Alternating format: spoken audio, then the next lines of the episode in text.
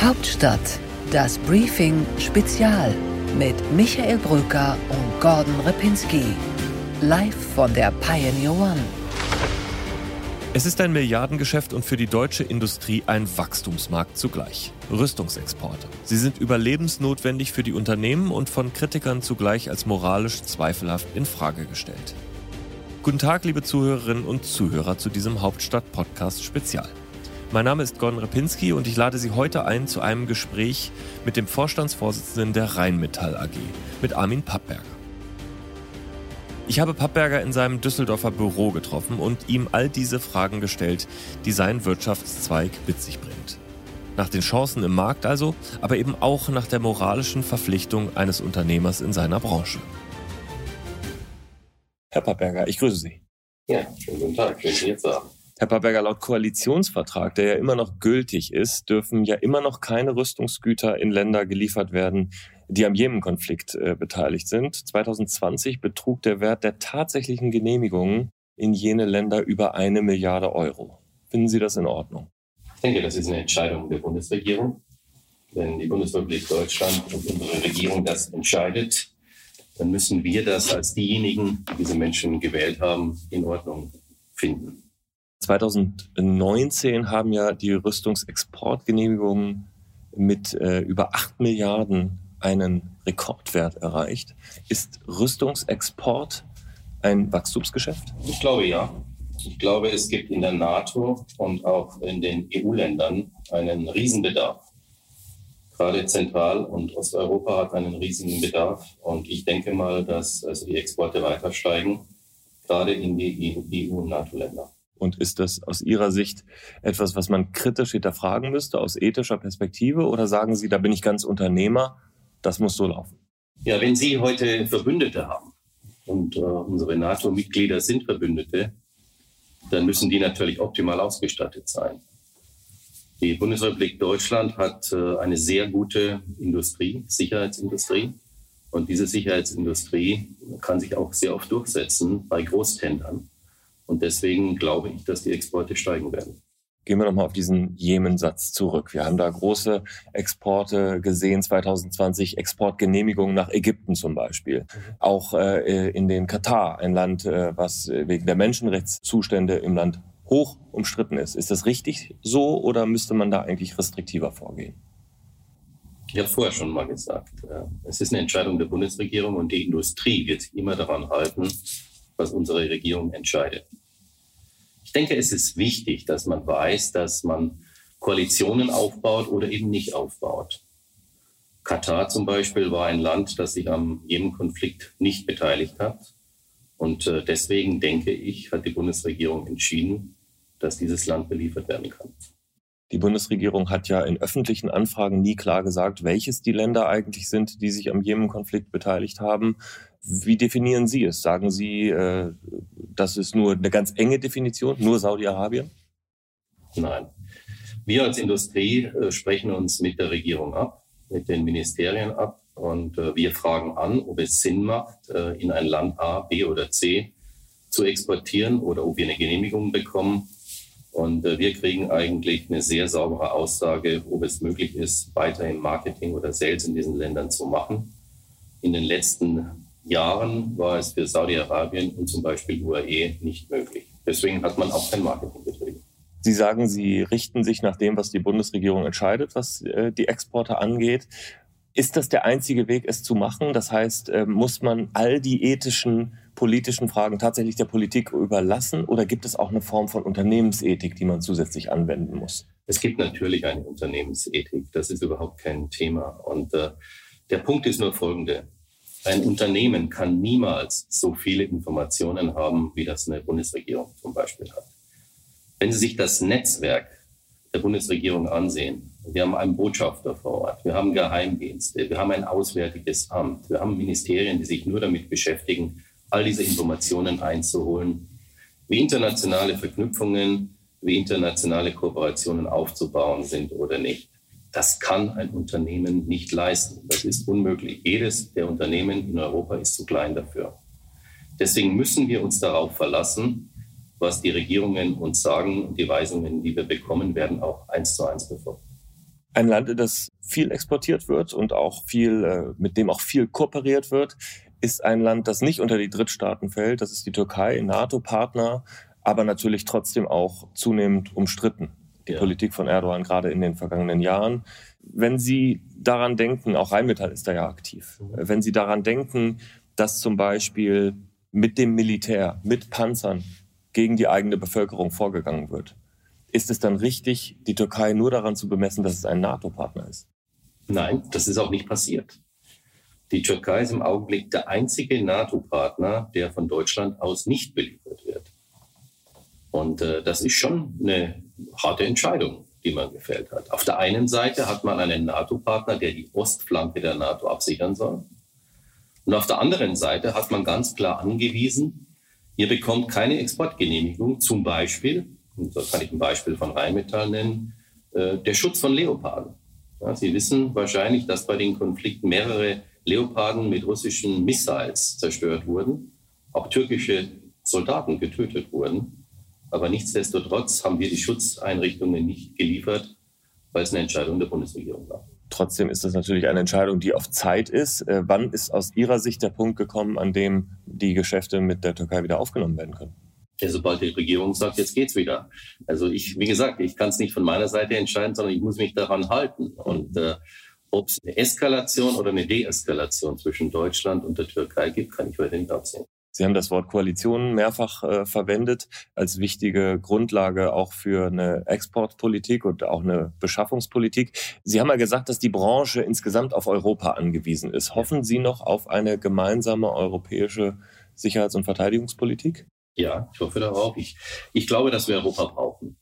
Europa äh, ist notwendig für die großen Projekte.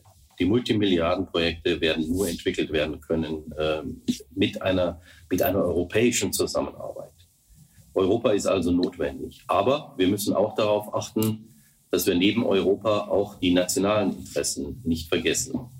Und jedes Land, jedes größere Land, aber auch die kleineren, ähm, achten darauf, äh, dass sie ihre Industrie aufbauen können und äh, ich hoffe, dass wir damit natürlich auch einen politischen Konsens finden werden. Wobei das schwierig sein wird, weil im Augenblick nationale Interessen natürlich oft noch größer sind wie europäische. Da steht man ganz schnell an praktischen Problemen, wenn man zum Beispiel Gemeinschaftsprojekte äh, durchführt und dann die Frage ist, welche sind eigentlich die Exportrichtlinien, die gelten? Wie kann man das lösen? Das kann man nur lösen, indem man eine, eine europäische Exportrichtlinie hat. Das ist, und viele Politiker bestätigen das, ein extrem dickes Brett, das man bohren muss. Aber mittelfristig muss uns das gelingen. Ansonsten wird es immer einen, eine Dissens, einen Dissens geben zwischen der nationalen Entscheidung und der europäischen Politik. Und das kann auf Dauer nicht sein, wenn Europa zusammenwachsen soll. Lassen Sie uns das einmal praktisch umsetzen. Also Sie haben eine europäische Entscheidungsebene. Ja. Das heißt, die Entscheidung geht ganz von den nationalen Ländern weg. Ja, die Nationen müssen sich darauf einigen, wie die Rules and Regulations in Europa sind. Dann braucht die einzelne Nation nicht mehr entscheiden. Das wäre letztendlich das Beste. Beste. Ist im Augenblick aber undenkbar. Mhm. Können Sie sich vorstellen überhaupt, dass Deutschland mit seiner traditionell eher restriktiven Rüstungsexportpolitik diese Kompetenzen nach Brüssel abgeben könnte? Es wird sehr schwer. Es, wird, es ist ein sehr, sehr schwieriger Prozess. Aber auch Deutschland wird sich, wenn, wenn, wenn es wirklich nur, nicht nur ein Geschwätz ist, das wir Europa haben wollen, wird sich letztendlich vielen Regeln von Europa beugen müssen. Mhm. Eine ganz klassische Kooperation ist mit Frankreich. Da ist äh, auch Rheinmetall äh, involviert, Nexta beispielsweise, äh, die Kooperationen sind da. Da wird es dann sofort problematisch, selbst wenn eine Pulverlieferung von ihrer Seite in Richtung äh, Nexta äh, vollzogen wird. Wenn Frankreich dann exportieren will, äh, Deutschland aber nicht, dann wird es am Ende aufgehalten, auch wenn eine kleine Komponente nur aus Deutschland kommt. Ja, das hat sich ein bisschen verändert jetzt. Äh, wie Sie wissen, haben wir ja eine Regelung mit Frankreich erzielen können. Die De Minimis-Regel ist ja. durchgesetzt worden. Ich denke, das ist der erste richtige Schritt. Ähm, denn äh, es kann eigentlich nicht sein, dass eine kleine Komponente, die weniger als 20 Prozent des gesamten Wertes ausmacht, die Exportpolitik von Frankreich behindern kann oder soll, solange es diese europäische Regelung nicht gibt. Und Frankreich als, als, äh, als Nation möchte natürlich zurzeit, da es keine europäische Regelung gibt, eigenständig entscheiden. und möchte sich nicht von Berlin lenken lassen. Und äh, insofern hatten wir tatsächlich große Probleme. Bei, nur bei Pulverzulieferungen aber ich denke, dass das mit der De minimis Und Sie finden die Schwelle, diese 20 Prozent, über die viel gestritten wurde in der Legislaturperiode, akzeptabel? Ja, ich denke, sie ist akzeptabel. 30 wäre besser gewesen, aber 20 ist akzeptabel. Mhm, okay. Es gab ja auch noch andere Lösungsvorschläge in der Zeit, die debattiert ja. wurden. Es gab die berühmte Schmidt-Debré-Regel aus den 70er Jahren noch. Ja, ist eine, eine Spezialregelung gewesen. Schmidt-Debré war eine Spezialregelung, die wir hatten. Ich denke mal, mit dem Minimis waren wir besser. Mhm, okay, warum? Schmidt-Debré würde ja sagen, ein Land ist das dominierende Land beim Export. Das wäre ja dann auch eine mögliche Lösung. Ja, aber das ist äh, definiert für bestimmte Projekte nur mhm. und nicht für alles. Was ist denn Ihre Erwartung an die nächste Bundesregierung, was genau diese Regelungen angeht? Ich glaube, dass die Bundesregierung einfach weiterarbeiten muss, wie das bisher der Fall war. Äh, und muss schauen, dass man mit europäischen Partnern, aber nicht nur mit europäischen Partnern. Ich denke auch, dass hier äh, Großbritannien ein, ein großer Partner sein muss für uns, dass man Regelungen findet. Also die Briten sind sehr interessiert daran, zum Beispiel auch mit den Deutschen weiter zu kooperieren. Allerdings auch nur in einer Lösung, wie wir sie zum Beispiel mit Frankreich gef äh, geführt haben. Sonst macht, macht es keinen Sinn, dass man für britische Entwicklungsprogramme deutsche Firmen mit einbindet. Und wie Sie wissen, Rheinmetall hat sich ja stark engagiert in Großbritannien. Wir haben 55 Prozent von BAE Systems Land UK äh, gekauft und wir würden natürlich auch weiter kooperieren. Das heißt, eine ähnliche Regelung, auch diese 20-Prozent-Schwelle festzulegen mit Großbritannien. Zum Beispiel. Mhm. Okay, das wäre eine klare Erwartung, die Sie auch formulieren würden an die ja. erste Bundesregierung. Ja. Mhm. Okay. Das heißt, Großbritannien aufgrund der unternehmerischen Verflechtung, aber auch allgemein nehmen Sie auch nach dem Ausstieg aus der EU nicht als Konkurrent wahr, sondern als einen echten Partner, was ja, Rüstungsproduktion angeht. Also wenn wir mit Großbritannien nicht kooperieren, das ist ja der potenteste, äh, sagen wir, der, der im Militärbereich am potentesten in Europa ist, dann würden wir einen großen Fehler machen. Mhm.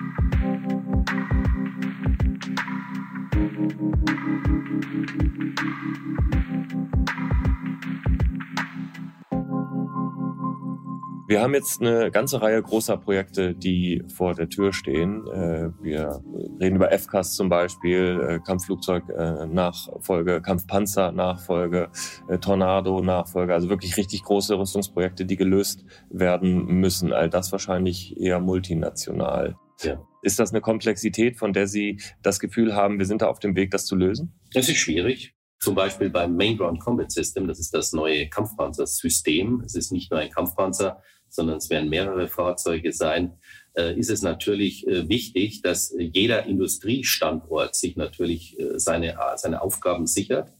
Das wird aber nicht nur Deutschland und Frankreich sein, sondern es wird weitergehen. Ich gehe davon aus, dass auch hier Italien zum Beispiel sehr interessiert daran ist, aber auch Großbritannien wird interessiert daran sein.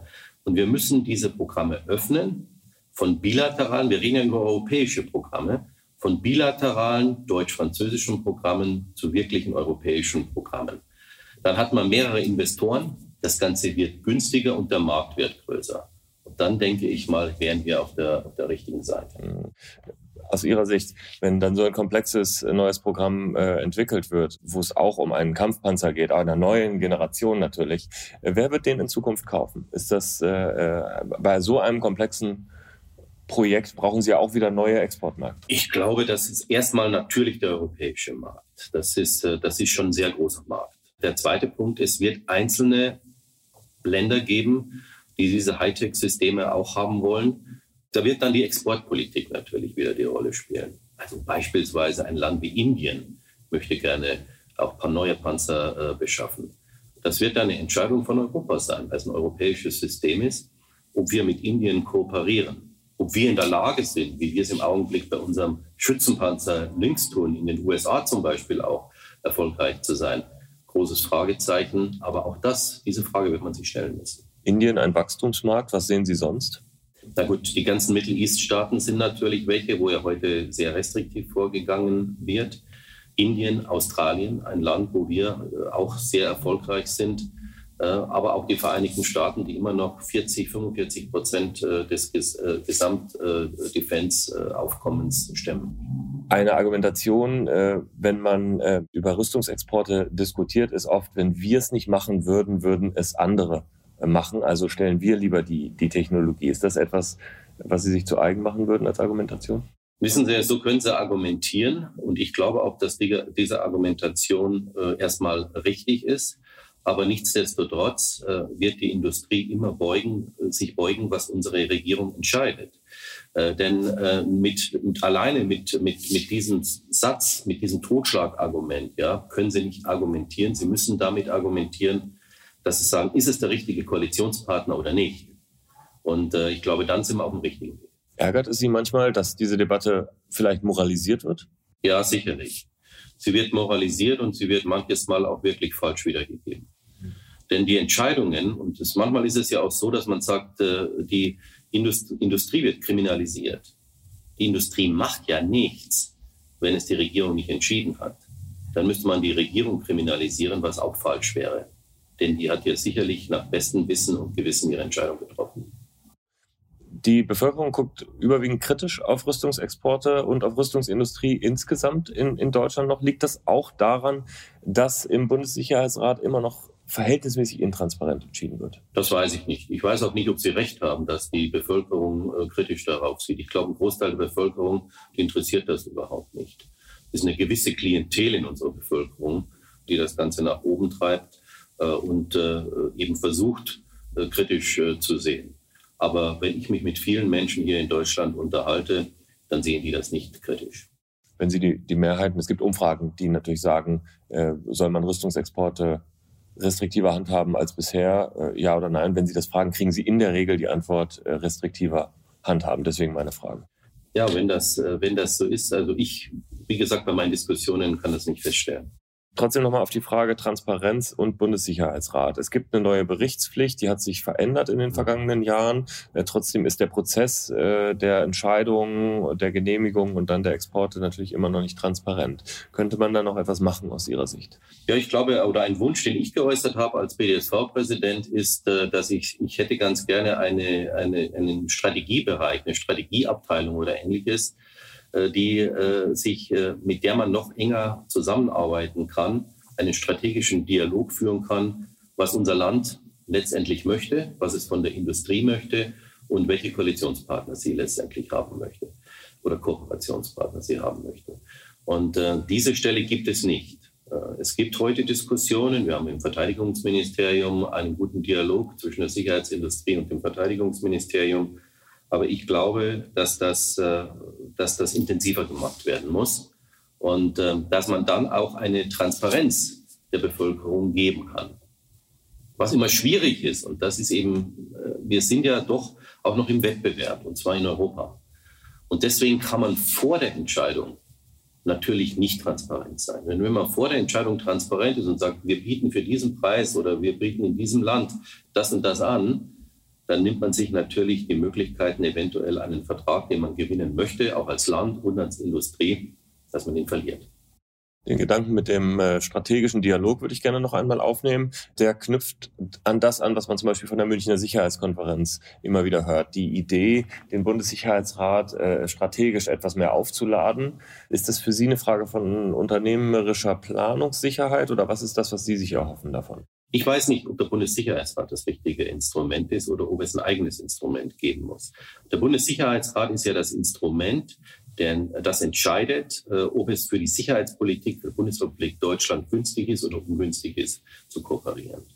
Äh, was ich meine, ist eigentlich ein vorgeschaltetes Instrument. Und dieses vorgeschaltete Instrument sollte dem Bundessicherheitsrat dann äh, Informationen geben oder ihn beraten, sodass er schnell und gut entscheiden kann. Und ähm, für die Industrie wäre es halt wichtig, wir brauchen eine gewisse Planungssicherheit. Wir haben ja große Projekte und wenn wir nicht eine Weisung kriegen, dass wir mit einem Land XY nicht zusammenarbeiten sollen, dann investieren wir natürlich als Industrie erst einmal. Und diese Investitionen, die müssen wir natürlich so fokussieren, dass das für uns Sinn macht. Und wenn wir nicht exportieren dürfen, weil die Regierung das nicht möchte, dann sollten wir auch kein Geld investieren. Können Sie das mal konkret machen an einem Land, wo es, wo es da um eine Planungssicherheit äh, geht, die Sie nicht haben im Moment? Ja gut, äh, das sind alle die Länder, also normalerweise haben wir eine gute Entscheidung bei EU-Ländern. Es gibt üblicherweise keinerlei Probleme bei EU-Ländern. Üblicherweise gibt es auch keine Probleme bei NATO-Ländern. Eine Ausnahme im Augenblick ist die Türkei. Sicherlich. Bei der Türkei dürfen wir in den letzten zwei bis drei Jahren äh, nicht das exportieren, was, was, was früher möglich gewesen wäre. Das ist eine Entscheidung der Regierung. Und jetzt gibt es Länder, auch Länder wie Australien sind problemlos. Ja? Äh, und dann gibt es Länder, wo es, äh, wo man sagt, na ja, so hundertprozentig äh, weiß man, weiß man es nicht. Da gibt, es gibt ja keine Länderliste und man will auch keine Schwarz-Weiß-Länderliste der Bundesregierung machen, weil sich eben Politik auch sehr schnell ändern kann.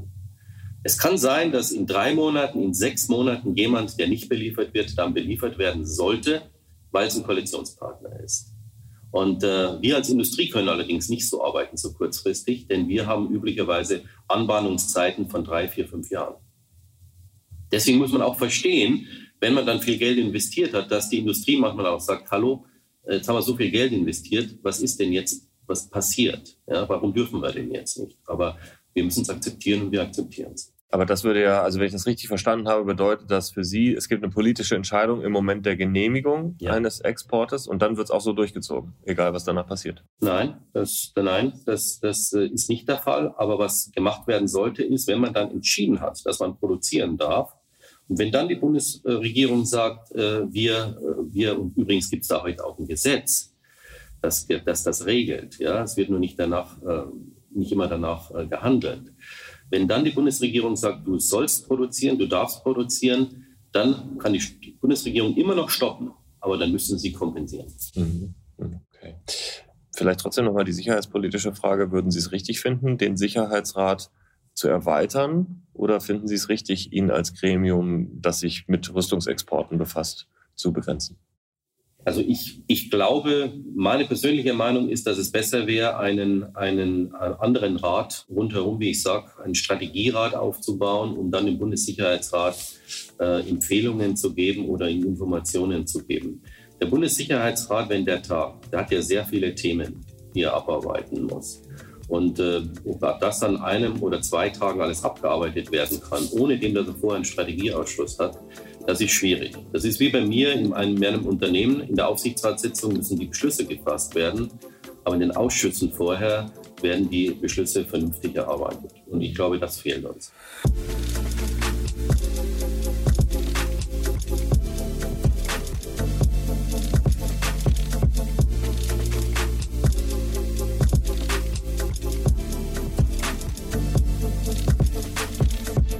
Sie haben ein ganz interessantes Interview dem Handelsblatt gegeben 2017. Da haben Sie angekündigt, innerhalb von fünf Jahren werde die damals aus Ihrer Sicht veraltete Bundeswehr das modernste Gerät überhaupt besitzen. Also ein Jahr haben wir noch. Würden Sie den Satz wiederholen? In vielen Bereichen ja. Also ich kann Ihnen viele Beispiele geben. Also be beispielsweise wurde die alte logistische Flotte, die wir haben, die Lkw-Flotte, im Augenblick äh, ja erneuert. Mehrere tausend modernste, wirklich modernste LKWs haben wir.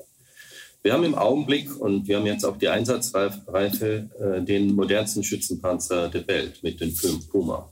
Wir haben das modernste Infanteriesystem der Welt, Kommunikationssystem für den Infanteristen, Schutz für das Leben unserer Soldatinnen und Soldaten.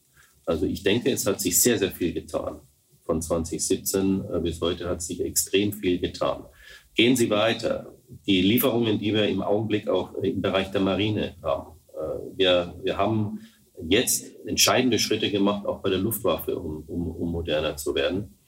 Äh, die Bundeswehr hat und auch die, die Politik hat eine Menge getan, um unsere Bundeswehr besser auszustatten. Aber es wird noch mehr passieren müssen. Das reicht nicht aus. Also für die Großprojekte wird das Geld, das wir im Augenblick haben, leider nicht reichen nehmen wir mal FCAS als ganz wichtiges Großprojekt ja. zwischen Deutschland und Frankreich, äh, Nachfolger Kampfflugzeug, ist bisher sehr dünn vorfinanziert. Ist das aus Ihrer Sicht ausreichend? Das wird für die FCAS in Summe nicht reichen, natürlich nicht. Aber das ist jetzt der erste Schritt und mit diesem ersten Schritt kann man den Weg der Prototypen gehen. äh, wird dann hoffentlich, es ist so wenig Geld ist es nun auch wieder nicht, ja, also über 4 Milliarden Euro ist ja doch auch eine ganze Menge Geld. Äh, und insofern äh, glaube ich, dass es der richtige Schritt ist, wenn wir die Zeiten jetzt einhalten, aber es muss mehr kommen. Was wäre, wenn Sie einen Wunsch äußern dürften für die nächste Legislaturperiode, das Projekt, was unbedingt kommen muss? Ich glaube, dass, ähm, ich nenne Ihnen zwei Projekte, der schwere Transporthubschrauber kommen muss und das Puma zweite Los. Mhm. Schwere Transporthubschrauber ist zwischenzeitlich aus äh, dem Haushalt sozusagen verschwunden, beziehungsweise mit einer Null unterlegt worden. Da haben Sie noch Hoffnung. Ich glaube, wir brauchen einen schweren Transporthubschrauber, weil wir ansonsten unsere Aufgaben nicht erfüllen können bei der Bundeswehr. Das ist meine feste Überzeugung. Und einen Blick nochmal in die nächste Legislaturperiode geworfen. Eine Beteiligung der Grünen an einer Koalition äh, und dann auch am Bundessicherheitsrat. Bereitet Ihnen das Sorge? Nein, bereitet mir keine Sorge. Die deutsche äh, Industrie und die deutsche Sicherheitsindustrie äh, wird sich ja immer äh, der Regierung oder den Entscheidungen der Regierung letztendlich beugen. Ich habe viele Gespräche mit äh, grünen Politikern auch geführt und ich glaube, dass da sehr vernünftige Menschen dabei sind, die, wenn sie an der, in der Regierung wären, keiner von uns weiß das ja, wir haben keine, keiner von uns hat eine Glaskugel, äh, dass sie Entscheidungen für unser Land äh, treffen werden, die vernünftig sind. Herr Pappberger, ich danke Ihnen für das Gespräch. Gerne. Ich bedanke mich. Hauptstadt, das Briefing Spezial mit Michael Bröker und Gordon Repinski. Live von der Pioneer One.